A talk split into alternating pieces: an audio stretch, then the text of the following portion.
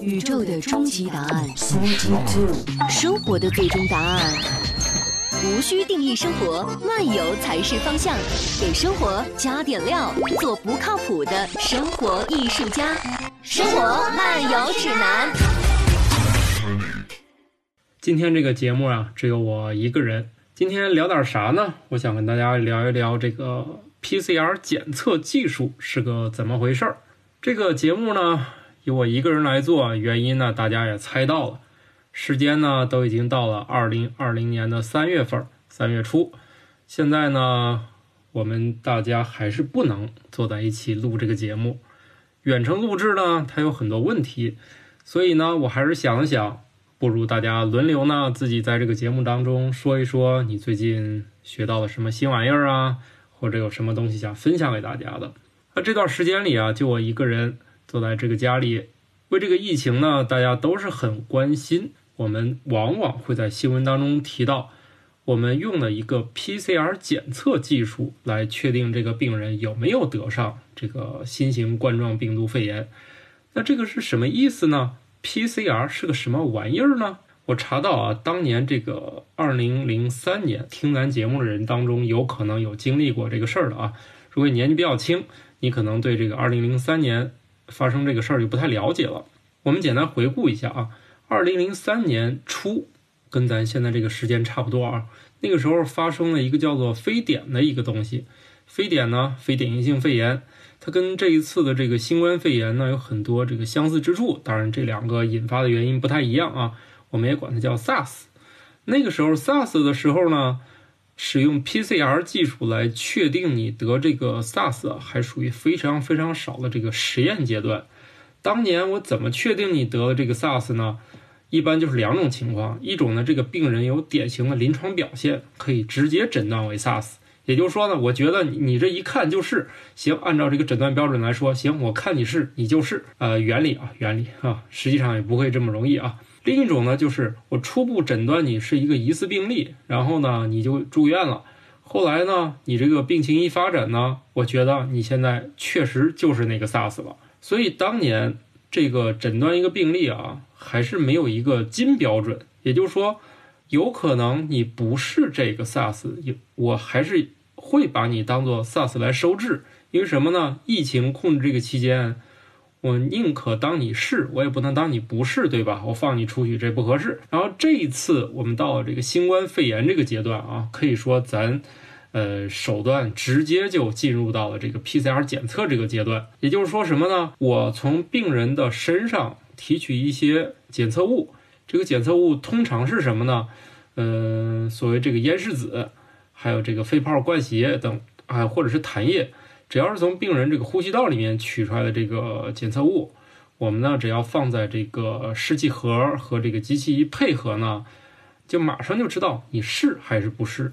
呃，这里面要有那个新冠病毒的那个基因的一个检测结果呢，我就判断你是；如果没有呢，你就是阴性，那你就不是这个病。这样一次不一次，我只要用这个 PCR 检测，这个事儿就搞定了。那 PCR 这个玩意儿是什么呢？PCR 也有很多的分类啊。呃，这一次呢，我们用的一个叫做 RT-PCR 技术。这个 RT-PCR，这个一说这个 RT 啊，很多朋友肯定第一时间我可能就想到了一个什么呢？叫做 real time，就是实时。这一次我们多数来说用的都是这个实时的。呃，实时 PCR 检测技术，哎，你听这个名字是不是感觉我只要把这东西塞到机器里，我马上就得到这个结果呢？哎，其实也不是啊，咱可以大概讲一讲这是一个什么样的过程。但凡是这个生命体啊，除了少数病毒以外啊，绝大多数这个病毒，它要么含有 DNA，要么含有 RNA 作为它们的遗传物质。那人类嘛，那就是靠 DNA 的。然后病毒多种多样，然后这个新冠病毒呢，它主要是用 RNA 来表示。谨慎起见呢，以及当时我们为了判断这病毒是什么的时候，我们把这病毒做了一个全基因测序。全基因组测序的意思就是，我把这个基因从头到尾，我全部都拿到了信息。这个时候呢，我才知道，哎，这是一个新病毒，就跟之前咱见这个 SARS 还有一般的其他原因引起这肺炎这病毒它不一样。我只有全基因组测序，我才能知道这到底是。还是不是？是个新病毒啊，还是一个老病毒又出来捣乱了？然后呢，这个全基因组测序它当然好了啊，也许以后我们都能做全基因组组测序啊。但是现在来说，它一个是时间比较长，就算你争分夺秒，啊，大概也得三天时间。就目前这个技术来说啊，这个一个是病人也确诊也等不及，另外如果这个病情这个疫情发展的快，呃，病人又多，你这个费用也是个问题。然后这个 PCR 技术这个时候就显得特别重要了，就是我不管你这个全基因组是什么情况，我就从中找到一个特殊的地方。比如说，我认为新冠肺炎这一段全基因组测序好，我都得出来了。比如说，哎，是是是，无论多么长吧，我其中一段是这个病毒有，而别的病毒不会有的。好，那我就找有没有这一段就行了。那你想啊，这就跟查找。我们在一些文档 PDF 里面，我们去查找，我们查一句话和从头到尾看一遍，那显然是不一样的，是吧？如果我们有一个技术说，我就看有没有这一段，找到了，好，你就是阳性；找不到，你就是阴性。那这个就是 PCR 的一个基本原理，我只找这一段。当然了，为了谨慎起见，如果你再加上一个 CT 的这个影像学报告，那就更好了，是吧？当年这个非典的时候呢，拍个肺片儿就是 X 光片儿。现在呢，我们有能力说给大家都做上 CT 了，这样看这个肺部里面的情况就更明显了。当然，后来检测可能也有一些改变。哎，不管怎么样，就反正是 PCR 跟这个 CT 这两个就是结合着来，就大概就能判断这病人是是与不是了。啊，咱就不讨论说有没有什么假阴性、假阳性这些，咱都不讨论啊。然后呢，到这个 PCR 检测的时候啊，其实也是一道流程。那咱前面也说了，你这采集这个，你这个样本啊，从各个渠道你去取来啊。然后呢，你你在做实验的时候，实际上它是这么一个过程。你还得有这个，大家还听说了这个 PCR 里面还有一个试剂盒。试剂盒是干啥的？这里面肯定是几个小瓶儿，这几个小瓶儿是和你从病人取到那个样品和机器一起来操作的。这操作过程呢还是蛮繁琐的，咱讲这个呢意义不是很大，因为大家也没有必要去操作它，而且也没有机会。说实在的，呃，因为你至少得达到这个 P 三实验室的一个标准，嗯，P 三就非常的复杂了啊，就是又是防护啊，又是呃各种各样的要求，咱没有机会自己去那个实验室里面去操作这个，普通人没有机会啊，咱就大概讲讲原理就得了。嗯，咱也说了，咱从这个病毒里面找这一段出来去判断。那问题是，那如果它很少，那咱拿着放大镜不好找，对不对？PCR 最重要的步骤之一就是扩增。扩增啥意思呢？你这个新冠病毒它直径才六十到一百四十纳米，那它的遗传信息就就是整个这个 RNA 信息就更少。我们要找的片段呢就更小。我们用我们现有的技术，把我们要找的那段基因让它编一堆出来。也就是说呢。我们的放大镜如果不够大，那我我们就让这个东西变多，把这段截出来，好，不停的复制、复制、复制，我只复制这一段。呃，大家都知道一变二，二变四，这听起来前期很慢，后面几乎就是指数级增长的时候，呃，复制个几十遍，那就是非常非常多这个这个片段了，还不够。我们机器为了让它识别的更轻松，我们还用了一些技术，让这个片段呢染上这个荧光的标记。啊，信号呢？这样被层层放大以后，那这个时候机器识别起来就多了。为什么 real time PCR 最后翻译成荧光 PCR 呢？实际上就是这个时候就体现出这个 real time 实时了。我就不停的去监测你这个扩增的这么一个过程。你前面一变二，二变四，这个很慢是吧？后面等越来越多的时候，你在这个屏幕上你就能看到这个曲线，就是不停的去上升。实时就是说。我在它扩增的过程中，它的这个状态我实时的显示在我这个屏幕上，这样屏幕上你就很容易看到了这个曲线一直是这样涨，就证明哎有它。如果曲线就没有涨，一直是个直的、平平的，好，那我就认为那无论我怎么扩增，我都没有找到这一段儿，我没有找到这一段，它也就没有扩增成功，然后这个荧光剂也没有起到作用，所以我在屏幕当中我看不到这个扩增的过程。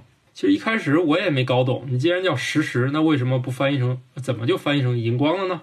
好，PCR 其实除了能帮我们判断一个新冠肺炎以外，其实这个技术已经呃有很多用途了。嗯，你比如说什么癌症啊，呃法医鉴定啊，这个技术还曾经获得过一个诺贝尔奖。你听我说这个原理好像也不是很复杂，所以这就是生物界一个特别特别厉害的一个事儿。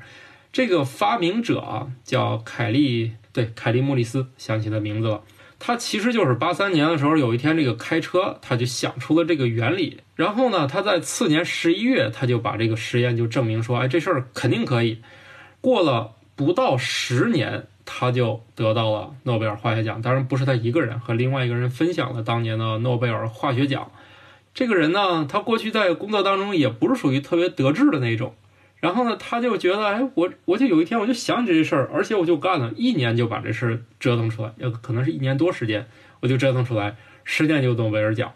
无论是从得诺奖这个速度，以及他对整个生物学研究的这么一个意义来说，都非常的重要。大家都以为现在获得诺贝尔奖已经是难如登天，所以他这个 PCR 这个东西，这个技术一发明出来，很多人都都感慨，哎，为啥我就没有想到？他按理说从原理上来说，不是一个说大家完全不可能想到的，所以诺贝尔奖里面就有这样的现实，你可能也没有用到一些特别特别，就是说谁也没有，谁也想不出来，谁也做不到，就你厉害。他这个就是如果别人想到，别人也能做得出来，然后呢，就是他想到了，而且就十年就得到，有很多人诺贝尔奖能等一辈子，就是好不容易熬到拿奖，他这个就是年纪轻轻。啊啊，算是年纪轻轻吧，就已经拿到诺奖。这个事儿来说，它还是一个很励志的一个故事。生物学呢，分成了两个时代，一个就是没有 PCR 技术的时代，以及从 PCR 技术诞生之后的时代，它已经成为了一个生物学领域研究的一个非常非常重要的工具了，可以用在很多地方。那当然了，呃，原理嘛，就是这么说说也就比较简单，实际上也不是那么容易，是吧？而且 PCR 技术现在有很多分支，呃，也是各式各样的。